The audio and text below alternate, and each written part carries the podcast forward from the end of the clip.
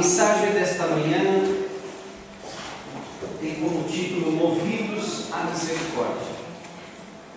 O Senhor Jesus é, pregou um sermão chamado Sermão do Monte, e ele é extenso, nós vamos ver somente a parte das bem-aventuranças.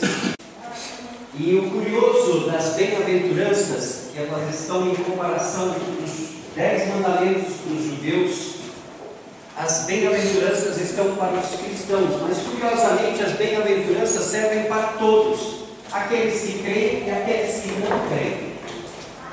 Ela dá parâmetros que a gente pode usar nas nossas vidas, mesmo sem ter Jesus no nosso coração. Hoje nós vamos falar da misericórdia, porque é algo que sempre nasceu no coração de Jesus. Ele foi movido à misericórdia. E a igreja de Jesus Cristo precisa ser movida à misericórdia. Eu gostaria que você acompanhasse comigo a leitura a partir do Mateus 5, a partir do versículo 3. Diz assim: Bem-aventurados os pobres em espírito, pois deles é o reino dos céus. Bem-aventurados os que choram, pois serão consolados. Bem-aventurados os humildes, pois eles receberão a terra por herança. Bem-aventurados que têm fome e sede de justiça, pois serão satisfeitos. Bem-aventurados os misericordiosos, pois obterão misericórdia. Bem-aventurados puros de coração, pois verão a Deus. Bem-aventurados pacificadores, pois serão chamados filhos de Deus. Bem-aventurados perseguidos por causa da justiça, pois deles é o reino dos céus. Nós podemos falar muitas coisas sobre Jesus e a salvação. E sabe, a nossa salvação é gratuita, meu irmão. Ela é gratuita, ela já foi paga. Você não precisa fazer mais do que aceitar essa salvação. Ela é gratuita. Só que o seguir a Jesus implica em pagar preço. Esse é o preço do Evangelho. Muita gente vem para a igreja e crê, ah, a salvação é grátis, glória a Deus, aleluia, eu recebo. Só que ela esquece que a salvação foi entregue por aquele que se tornou o Senhor dos Senhores e Rei de Reis. E ele fez tudo isso para nos comprar do poder do mal, do pecado, da morte, das garras do inferno e do diabo só que agora você foi comprado. E você pertence a alguém.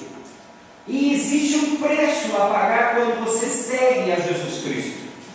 A Bíblia está, Atos conta muitas histórias de como os apóstolos tiveram que pagar preço. Foram perseguidos, foram zombados, não acreditavam, mesmo com poder, sinais maravilhas. Muita gente dizia que eles eram trapaceiros. E nós precisamos saber qual é o preço que eu estou pagando para seguir a Jesus. Salvo, eu já sou. Salvo, eu já fui. E salvo, serei para sempre. Acabou.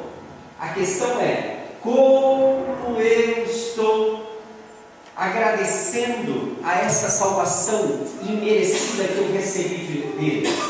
Eu estou sendo agradecido a Ele.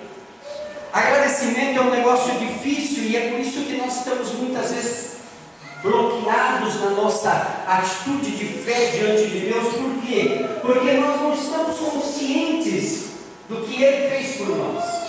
Hoje, no tempo de crises, você tem uma dívida impagável para você, mas se aparecesse alguém com condições e fosse lá e depositasse o valor exato da tua dívida, o que você não faria com essa pessoa?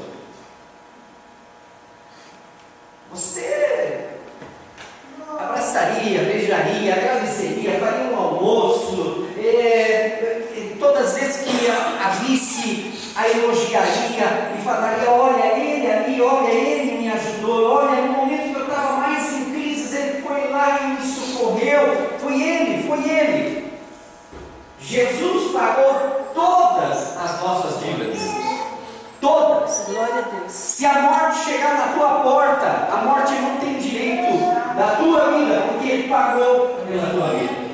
Se o diabo aparecer na tua porta reclamando alguma coisa por causa dos teus pecados, ele não tem direito de te levar, porque Jesus já pagou pelas vidas. Mas o que é que a gente está fazendo com ele? Como é que nós estamos seguindo a Jesus? Como filhos mimados, que sempre estão esperando que caia do céu todas as coisas e quando não cai, o erro é do Pai. O erro é do Pai. Não é. E nós precisamos entender isso, por quê? Porque é uma dimensão do reino de Deus que nós precisamos aprender. Nós precisamos ser arrependidos para ser redimidos. E nós precisamos perdoar sempre para derrubar as barreiras do inimigo. Sabe qual é o nosso problema? Depois nós vamos ver. É que Jesus já pagou tudo por nós. E basta um dos nossos vizinhos pisar no nosso carro. E aí chamamos a polícia, chamamos canais de televisão e queremos processar, porque está na moda processar. Temos que processar. Falou mal, processa. É, fez bullying, processa. Olhou feio, processa. Vamos processar. Por quê? Porque nós temos um conceito errado de justiça e achamos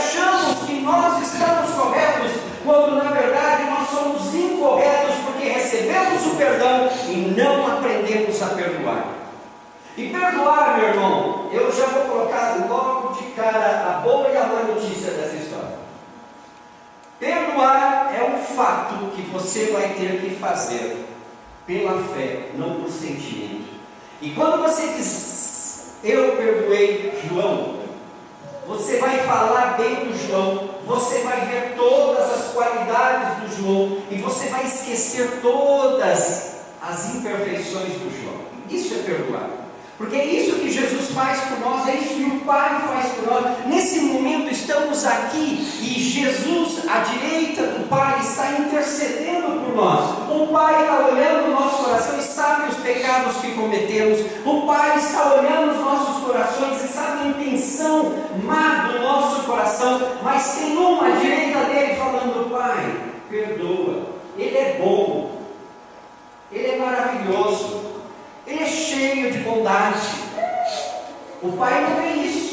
Mas Jesus intercedendo e através do sangue de Jesus, o Pai começa a olhar para nós e já não nos vê mais como míseros pecadores, mas como filhos dignos da Sua presença.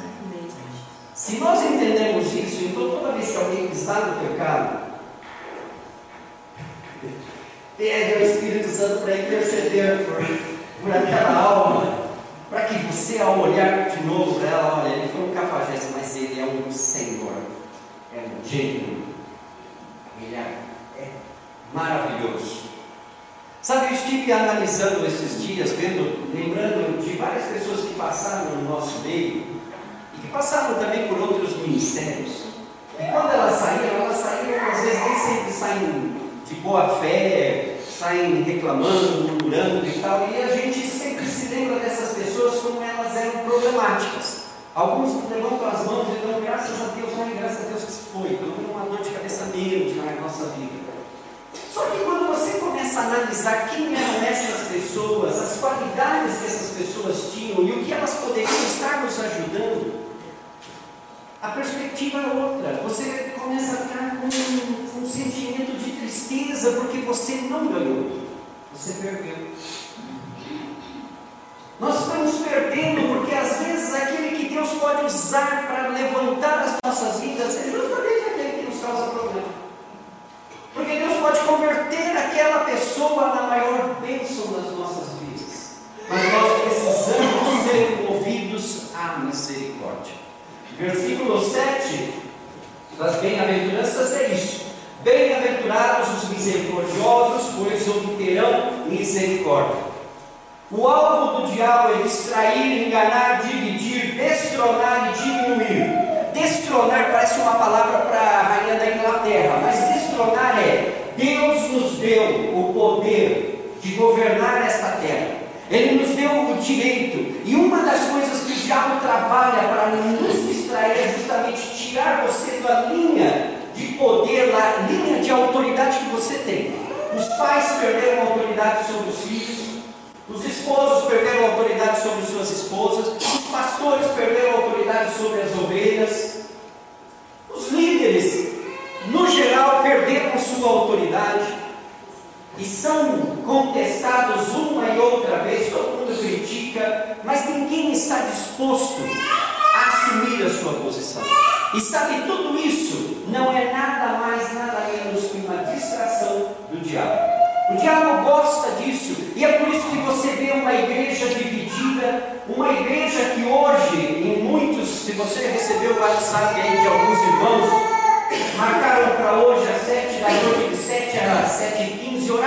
Brasil. Como nós vamos orar pelo Brasil se nós estamos divididos? Que oração vai ser escutada nos céus? Se uma igreja que um não fala com o outro, que o pastor não concorda com o outro, que um está brigando com o outro, irmãos que estão em, em desacordo 24 horas, e depois a gente, cada um no seu cantinho, ora e fala: Deus, salva essa nação. Pode ouvir um clamor desse, por quê? Porque nós somos injustos. Nós não estamos sendo movidos à misericórdia.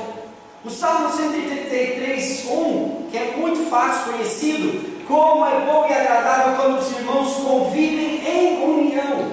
Como bom e agradável é diante de Deus que nós estejamos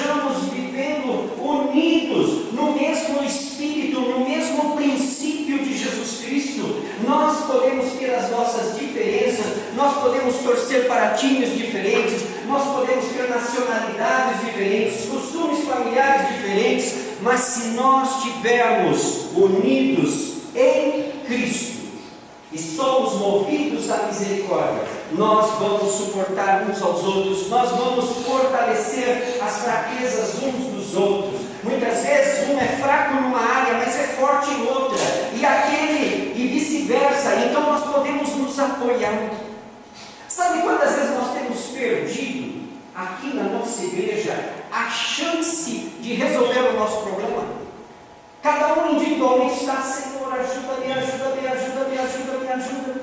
De repente, aquele irmãozinho que você nem curte muito olhar para ele, mas ele senta aí do teu lado, ele é o rei da matemática e ele pode fazer o cálculo que vai te ajudar a pagar todas as suas dívidas. Está aí sentado do teu lado.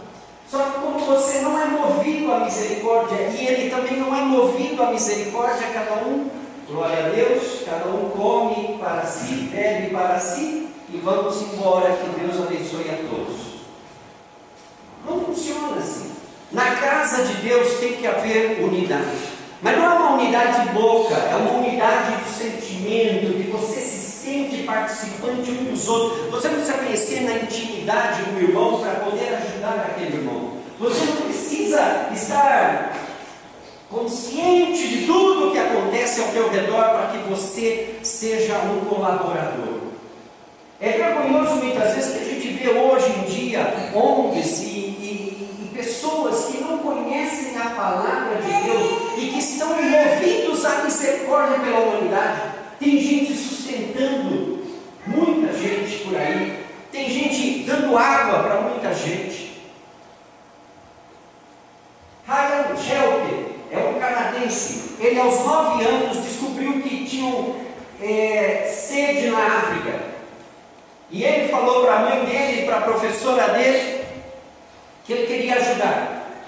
Foi aquela coisa de gringo, vendeu limonada, vendeu cartãozinho e juntou 800 dólares.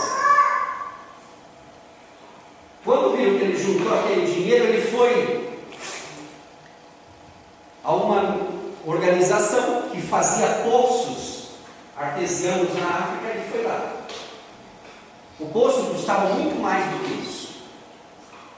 Mas ao aceitarem aquilo, fizeram daquele molequinho de nove anos, hoje já um garoto terminando a faculdade, numa missão que ha aberto mais de mil poços por África e tem levado água aonde não há, aonde os governos não fazem esforço, simplesmente porque o garoto escutou uma história na escola e foi movido à misericórdia.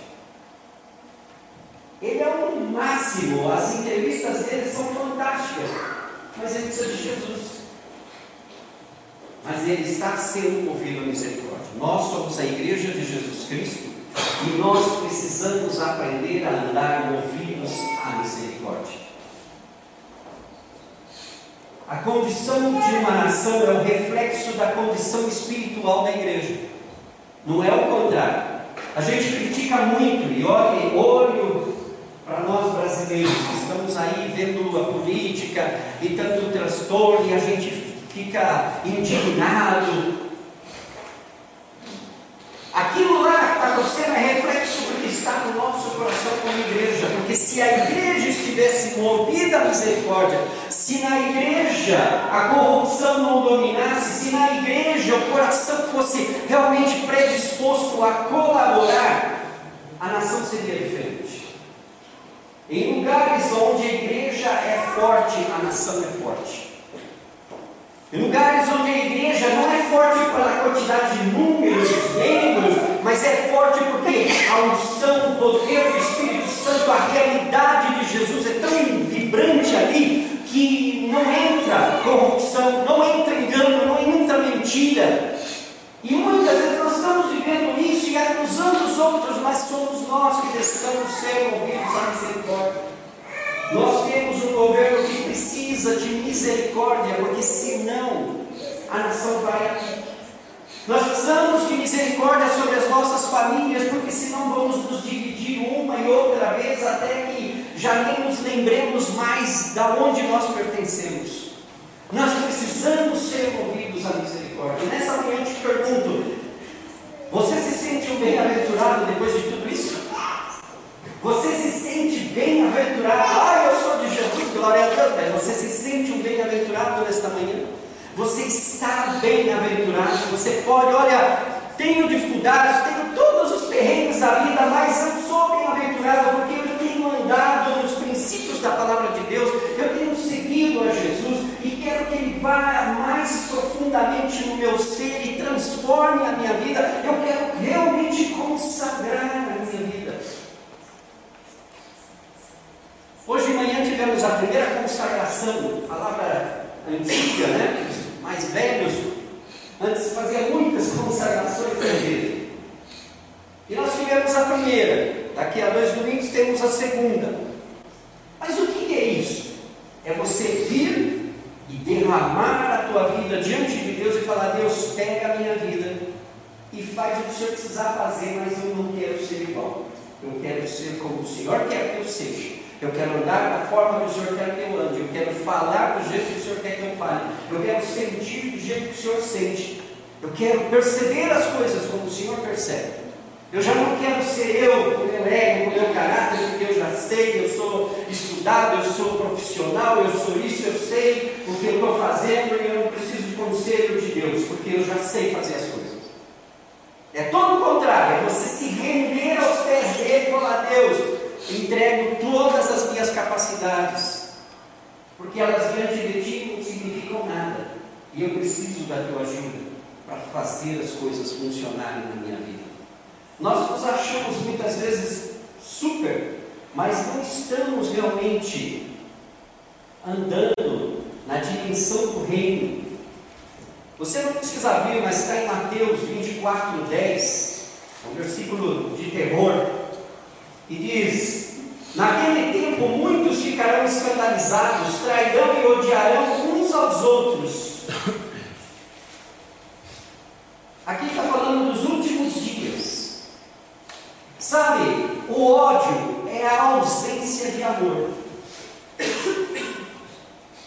Onde há ódio, não há amor.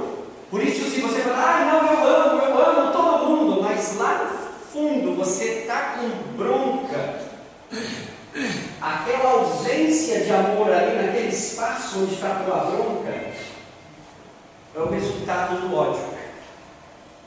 Então, existe ódio, é a ausência de amor. Onde tem amor, falta ódio. E nós temos que usar essa matemática. O que é que está no teu coração? Você tem mais amor ou mais ódio? Você odeia todo mundo ou você ama todo mundo? E não é o amor boca para fora, mas aquele amor que você sente realmente.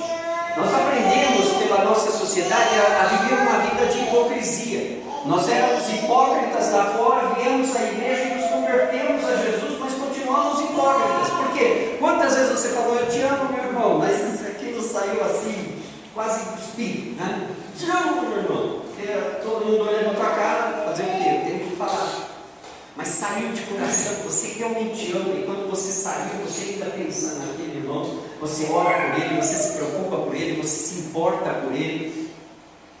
Se você não vê mais, glória a Deus, que assim eu não tenho mais dor de cabeça. Nós precisamos pensar qual é o nosso coração e como nós estamos sendo movidos, porque em dias de crises, a adoração é importante. Mas nós não vamos adorar a Deus se não somos movidos à misericórdia, porque esse é o coração de Deus.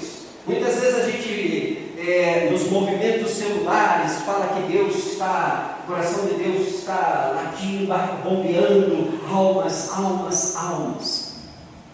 É verdade.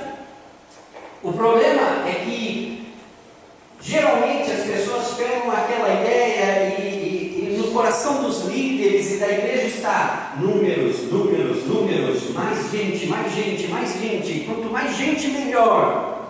Mais dinheiro, mais, mais, mais fogo, mais isso, mas é tudo artificial. Por quê? Porque é emocional, é humano. O coração de Deus está batendo por almas. É aquela compaixão, justamente daqueles que não têm compaixão. Se você olha o Evangelho, onde Jesus ia, ele pegava justamente aqueles que estavam lá meio desacorçoados, a sociedade não queria eles, eles eram rejeitados por uma ou outra razão. Justamente aqueles, Jesus foi movido à misericórdia e os curou, e os libertou, e deu de comer. E hoje nós somos, a responsabilidade está em nós. A gente sempre está aqui, é fácil você estar tá na igreja e falar assim, lamento os órfãos, Senhor do Brasil. Ó oh, Deus, nessas noites de frio, né, você debaixo das cobertas, Senhor, cobre a todos os. E o Espírito Santo vai falar assim, abre o teu guarda-roupa, pega as cobertas que você tem sobrando e leva, vai para a rua na madrugada, leva um chazinho quente, um chocolate, um cafezinho. Aproveita, leva umas bolachinhas para que eles se alimentem. Isso é ser movido à misericórdia. Não é ficar olhando, ah, eu oro, ah, eu estou. Não, isso é bobeira. Isso é só propaganda enganosa. Nós precisamos ser movidos. Sabe que é movido à misericórdia? Está lá cansado, acabou de trocar, pôs o pijaminho, escovou os dentes e já deitou na cama. E de repente você lembra que existe alguém precisando da tua ajuda naquele momento. E é naquele momento, não amanhã. É naquele momento. E aí outra vez trocar de roupa, pegar, tirar o carro da garagem e ir até o lugar. É ser movido à misericórdia. Você não vai fazer essas coisas porque você é um super-herói. Você vai fazer isso porque o Espírito de Deus nos induz a fazer essas coisas. Isso é o Espírito de Jesus. E nós precisamos realmente saber: nós estamos seguindo um movimento espiritual ou nós estamos seguindo a Jesus Cristo? Sabe porque muita gente dentro da, das igrejas, aparentemente elas seguem a Jesus, mas na verdade elas seguem movimentos espirituais. Eu gosto de bastante, eu gosto de rock, então vou numa igreja de rock. Eu gosto de música clássica, eu vou numa igreja onde os hinos antigos são tocados porque eu gosto daquela balada, eu gosto de tal coisa, de... e a gente escolhe o restaurante onde a gente quer se alimentar. Só que aí você está enganando a você mesmo está buscando algo que você acha que você precisa. Quando na realidade o que você realmente precisa não é nada daquilo. É o que Deus vê no teu coração. Por quê? Porque você precisa chegar num lugar onde A palavra vai cutucar o teu coração. Tem pecados que a gente arrasta a vida inteira dentro da igreja e nunca ninguém vai nem reparar que nós temos eles. Mas se você for num lugar onde o Espírito Santo agir, seguramente o Espírito Santo vai te alfinetar e falar: olha, você tem pecado. Você está mal, você precisa mudar a tua atitude, você precisa perdoar e você precisa pedir perdão. Esse é o que nós precisamos comer. Já pensou se nós saímos hoje, domingão, todo mundo esperando vocês, sabe Deus lá o que, que você vai comer hoje no almoço? Mas nós esperamos os banquetes, né?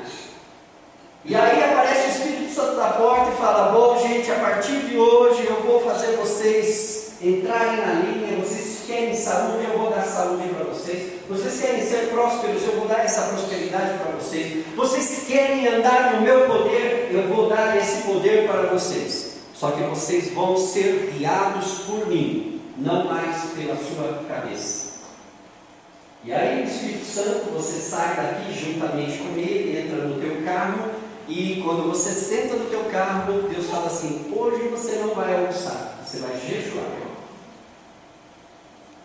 Hoje você vai começar um clamor por tal e tal situação. Hoje você não vai comer picanha, talvez você vai ficar na salada. Hoje talvez você vai almoçar, mas depois do almoço você vai visitar alguém no hospital ou na prisão. Hoje Talvez você precisa ir e se reconciliar com algum familiar que faz anos que você está aí. Obrigado por ele. Gente, não dá para a gente orar se nós tivermos travas nas nossas vidas. Nós podemos vir aqui e orar 24 horas, mas se o nosso coração não está movido à misericórdia como o coração de Jesus, não vai dar resultado. Porque há bloqueios. Nós devemos buscar o reino de Deus que é cheio de misericórdia. O Pai tem misericórdia das nossas vidas e nós devemos seguir o seu exemplo. Deus é misericordioso e nós somos seus filhos, portanto, filho de peixe, peixinho é. Se Deus é misericordioso, eu também sou misericordioso. Não é que eu deva ser ou eu pense em querer ser algum dia. Não, eu sou misericordioso. Se eu nasci de novo em Jesus Cristo, eu sou misericordioso, só que eu preciso exercer misericórdia para aprender a andar em misericórdia. Nós precisamos, um dos maiores obstáculos, talvez, na tua oração, pedindo por socorro a Deus, é que você não está perdoando. E não é um perdão daqueles assim, aquela coisa, bateram no meu carro, vou perdoar o cara que bateu, ele estava errado. Não, é justamente aqueles perdões assim que a gente não quer nem lembrar deles. Talvez uma tia que lá do teu passado continua te açucrinando. É ali que você tem que ministrar. E mais uma vez eu vou repetir: se você perdoou uma pessoa, mas você continua lembrando dela como problema, você realmente ainda não a perdoou. Se você perdoou, lembre-se de todos aqueles que você perdoou e aqueles que você tem que perdoar. Você vai começar, a ver neles as qualidades, não os problemas. Eles têm muitas qualidades. Você viu e o diabo gosta nas distrações do inimigo, ele nos mostra só os conflitos. A gente só vê crises, a gente só vê problemas. Mas Deus tem solução em todas as circunstâncias e situações. Não há problema que Deus não possa solucionar. Mas o inimigo nos coloca tão distraídos, nós estamos tão ocupados com os nossos avanços, os nossos problemas, com as nossas angústias, que nós nos esquecemos de que temos um Deus que já pagou o preço por todos os nossos erros. E Ele, a única coisa que quer de nós é a disposição para que Ele venha e conserte a nossa vida. Só que nós gostamos de viver lá atrás. Em Mateus 18, é uma história sobre perdão, a partir do verso 21.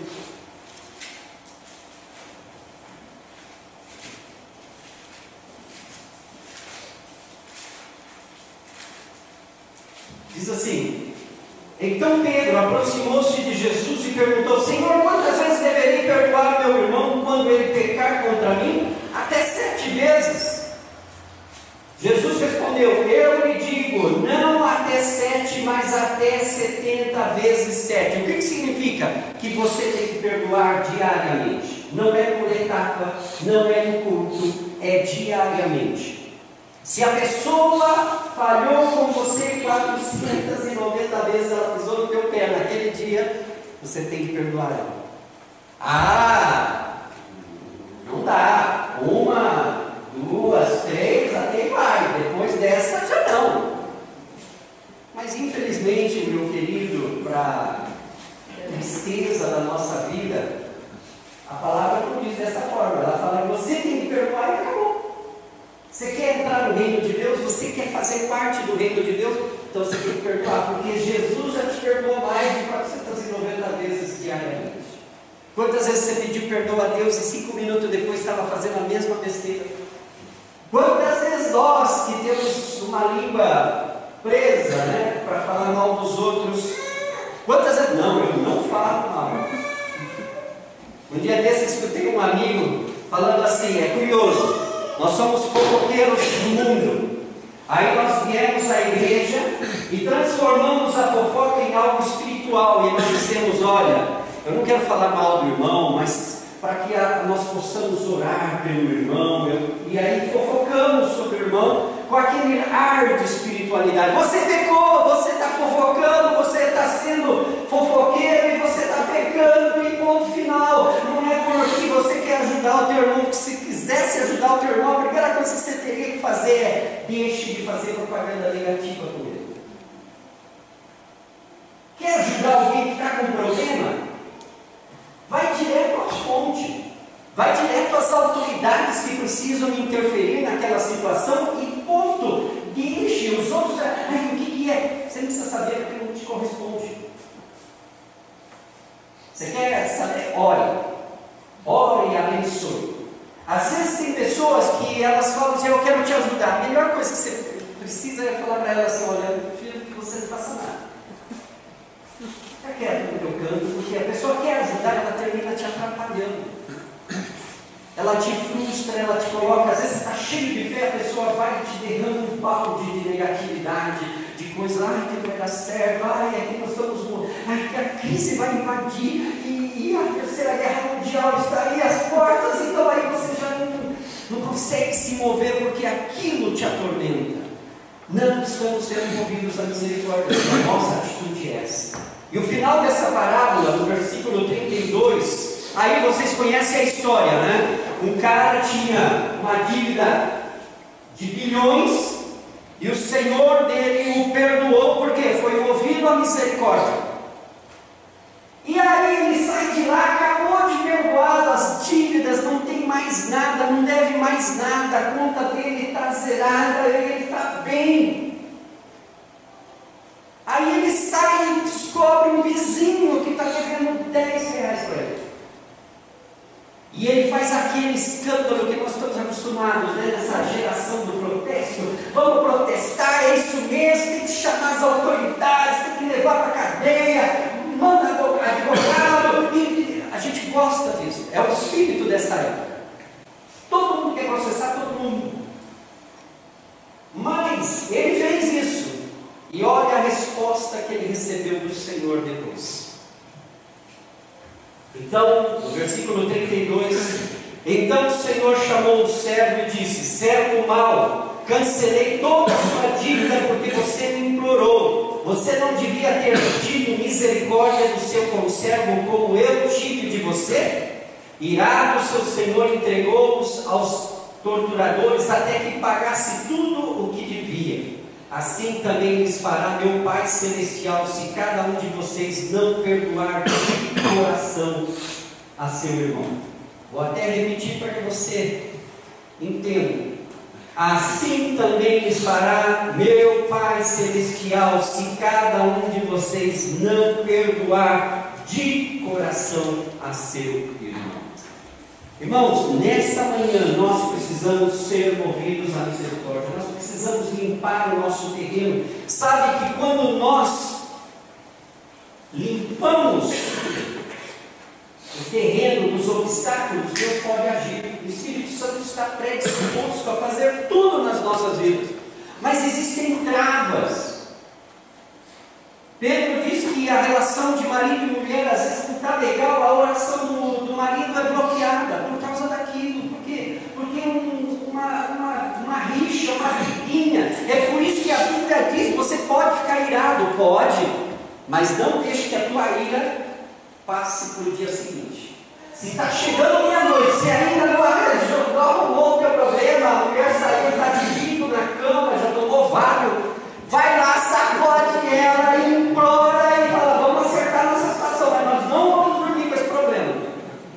amanhã nós vamos levantar abençoados por Deus. E as nossas orações serão ouvidas diante de Deus. O mesmo é a igreja. Nós viemos à igreja porque nós estamos precisando que Deus nos ajude. Mas nós temos que entender que nós devemos perdoar. E hoje em dia há tantas pessoas que nos marcam dia e noite. Igrejas, ministérios, nós precisamos aprender a perdoar. E perdoar é literalmente esquecer. Por isso que você nunca mais fica lembrando ou fazendo propaganda negativa daquela pessoa. Você fala só o melhor que aquela pessoa tem. Aí você vai dar frutos de arrependimento e realmente vai mostrar para a sociedade, para você mesmo, de que o coração está tranquilo com aquela pessoa. Que antes era um osso duro de roer. Mas hoje é uma bênção na tua vida, porque até os problemas podem ser bênçãos nas nossas vidas. Aquele que hoje é o teu carrasco pode amanhã ser o que te impulsionou a criar uma nova empresa, a mudar de carreira, a mudar de cidade. Ele te perturbou, mas ele foi um instrumento nas mãos de Deus para que a tua vida fosse transformada, porque você estava tão cômodo. E hoje em dia a comodidade é o que nos leva para trás. Por quê? Porque nós nos acomodamos, a gente ganha um pouquinho, a gente compra uma casinha, a gente tem um bom trabalho e a gente já se acomoda, a gente já não começa, a gente não crê mais, a gente não precisa mais crer. Por quê? Porque a gente já tem tudo. Para que eu vou crer? Se eu já tenho, é só ir lá, apertar o botão e eu já tenho. Eu preciso pedir para Deus, eu preciso suplicar, eu preciso é, falar com Deus sobre essas coisas, porque eu resolvo. Deixa comigo. E é por isso que muitas vezes, depois de um tempo, a gente volta para a casa de Deus para pedir: Deus, socorro, eu me endividei até o pescoço, agora salva-me, Senhor. Mas na hora que você estava usando o cartão de crédito, na hora que você estava tomando uma decisão de comprar ou vender, você fez isso sem Deus. E agora você está implorando e ai se não te responder. Será que estamos à misericórdia? Nós precisamos realmente, porque é assim que funciona no reino de Deus. No começo dessa parábola, Deus fala sobre isso. Versículo 23 diz: Por isso o reino dos céus é como um rei, é como um rei. O reino dos céus é assim, gente. Se você ler na Bíblia, ah, eu quero andar com Jesus, eu quero viver para Jesus, eu quero ser com Jesus, então anda de acordo ao que Jesus é, ao que Jesus faz, ao que Jesus já fez. Anda de acordo com aquilo que já foi te entregue. Deus já entregou a remissão dos nossos pecados. Deus já enviou o seu Espírito Santo. Nos falta agora aprender a andar nessa dimensão de redimidos. Ai, ai, eu sou pobre, miserável pecador. Quando você vai diante de Deus assim, nem sempre Deus vai se agradar de Que pai gostaria de ficar ouvindo o filho, ah, eu sou um fracasso, eu sou um fracasso, pai. Qualquer coisa, ah, eu sou um fracasso, pai. O pai não se agrada disso. O pai quer sentir o orgulho do seu filho. E o pai quer ouvir do seu filho de que ele sabe a posição que ele tem, que ele é capaz. Que pai não fica babando quando o filho fala, pai, Deixa comigo, eu sei que eu posso fazer isso. Deixa comigo. Quantas vezes nós passamos por essas experiências, os filhos tomarem decisões erradas, a gente sabe que está errado, e a gente fala, a gente briga, e não entende. Até que o sujeito quebra a cara e volta para casa. Assim é a nossa relação com Deus, nós precisamos ir a Deus, não mais só como Marias Madalenas arrependidas, mas ir a Deus como empresários, como empreendedores do reino de Deus. Senhor, o mundo está cruel, mas no teu reino estas coisas são possibilidades para abrir. Existe fome, Senhor, como nós podemos alimentá-los? Existe sede, como nós podemos prover água para que eles bebam? Existe carência lá, Senhor, como eu posso levar o teu reino lá para que essas carências sejam supridas? Deus quer ouvir isso dos teus lábios. Às vezes você está, ah, eu preciso de uma ideia, ai meu Deus, usa ali, usa ali, usa ali. Você não sai do lugar porque você não está disposto a tomar uma decisão, a empreender algo diante de Deus. E tudo isso só se faz voltando atrás, movidos à misericórdia. Hoje eu falo isso, você não, é verdade, não, eu vou alimentar os que estão com fome, não, eu vou dar pão, tal. Aí você sai, você esquece, por quê? Porque é emoção. Você só está pensando nisso porque agora estamos falando sobre isso. Mas rapidamente vai. Mas quando você é movido à misericórdia, você não dorme pensando naquilo. Você levanta pensando naquilo. Você vai trabalhar está pensando naquilo. Você volta para casa pensando naquilo. Você está falando de futebol, mas está pensando naquilo. Você está com a tua esposa e você está pensando naquilo. Faz um mês e você continua pensando e aquilo vai crescendo, vai crescendo, vai te importando. Por quê? Porque você foi movido à misericórdia. Aí vai dar certo. Aí o teu empreendimento vai ter resultado. Por quê? Porque foi movido à misericórdia. Na linguagem empresarial dos que falam nos dias de hoje, o que você tem? Criar um, um projeto, mentalizar aquele projeto e ficar com aquilo. Ah, os visionários são pessoas chatas. Por quê? Porque você só ouve eles falando naquilo. É dia e noite. Eu conheci um homem, ele é exageradamente um espinho na carne de missões aqui no Brasil. Eu conheço todas as falhas deste homem, porque eu convivi com ele, convivi com a família dele, ajudei a criar alguns dos filhos. Mas esse homem, mesmo com todas as suas imperfeições, o que ainda o mantém hoje no ministério é justamente a visão que Deus deu para ele. Ele fala de missões que, se ele chamar ele aqui, ele sobe no púlpito, a primeira coisa, ele esvazia o teu bolso. Ele fala de missões de uma maneira que você fala assim, meu Deus, eu tenho que deixar tudo para missões. Porque é, ele fala tanto, ele fala tanto que aonde ele vai, eu já estive com ele, ele entrou num restaurante, gente, para almoçar. E ele começou a falar tão apaixonadamente sobre que o garçom veio e deu uma oferta.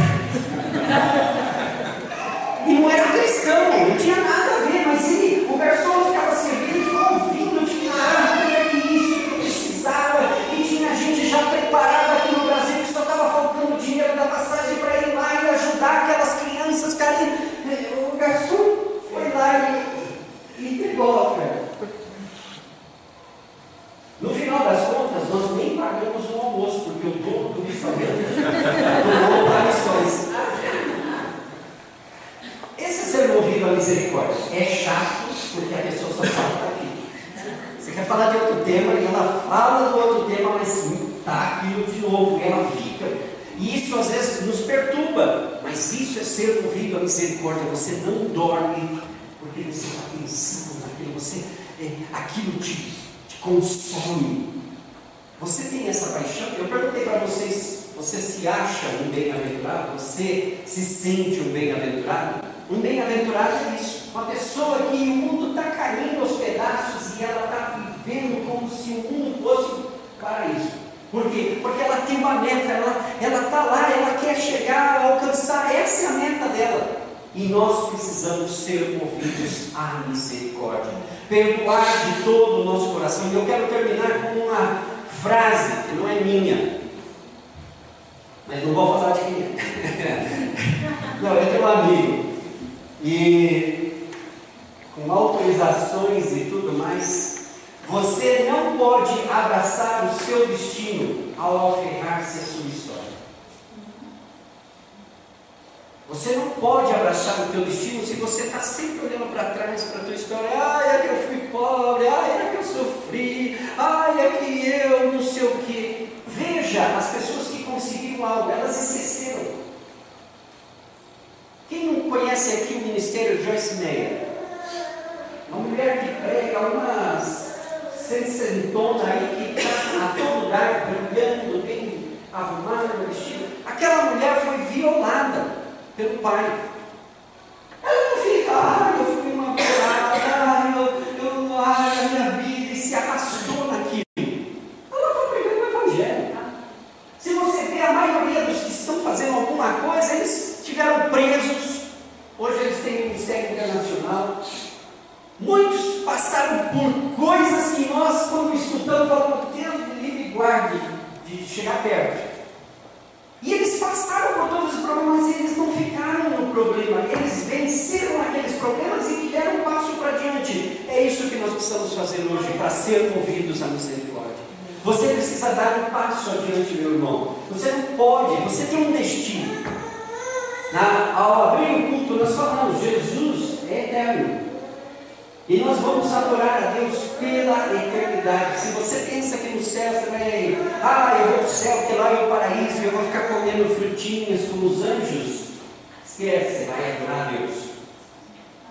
Você vai desfrutar de um lugar incrível, mas você está lá só para adorar a Deus. Adora a Deus, disse o anjo a João, adora a Deus, sejamos movidos à misericórdia. A nossa nação, o mundo de hoje precisa de gente que se levante movidos à misericórdia, para que se ajudem uns aos outros, para que se ministrem uns aos outros, para que nós possamos realmente mudar a história ao nosso redor. Basta uma pessoa ser movida à misericórdia e o ambiente é transformado. Nós estamos aqui, sabe? Eu não moro em Aldeia da Serra, mas todas as vezes que eu oro por esse lugar, se orar, tomar posse de Aldeia da Serra. Eu não ouço isso de vocês. vocês é como se vocês não morassem aqui, como se não fizessem parte. Nós fazemos parte de Barueri, de Santana do Parnaíba, de Jandira, de Itapevi. Nos importa estar aqui, então vamos nos importar com as pessoas daqui, vamos nos importar com as almas daqui, vamos importar com os vizinhos, eles estão vivendo coisas e nós precisamos ser movidos à misericórdia para ajudar essa gente. Não podemos falar, chegar e simplesmente, ah, nossa. Não, não é assim que funciona. Nós precisamos dar testemunho da nossa.